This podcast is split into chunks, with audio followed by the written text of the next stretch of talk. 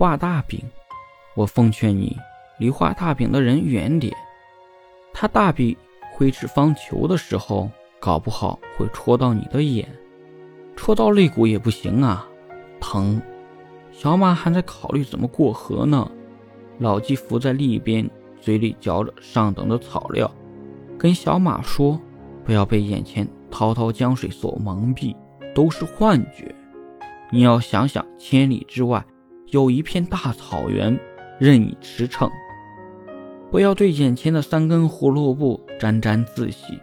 你有才能，只是缺少机会。你要有格局，有视野，有高度。”只要你敢拼敢闯，我保证你能有吃不完的胡萝卜。小马一听，热血沸腾，扑通一声跳进滔滔的江水里。老纪看着江水里挣扎的小马，投来了赞许的目光，嘴里的草料越嚼越香了。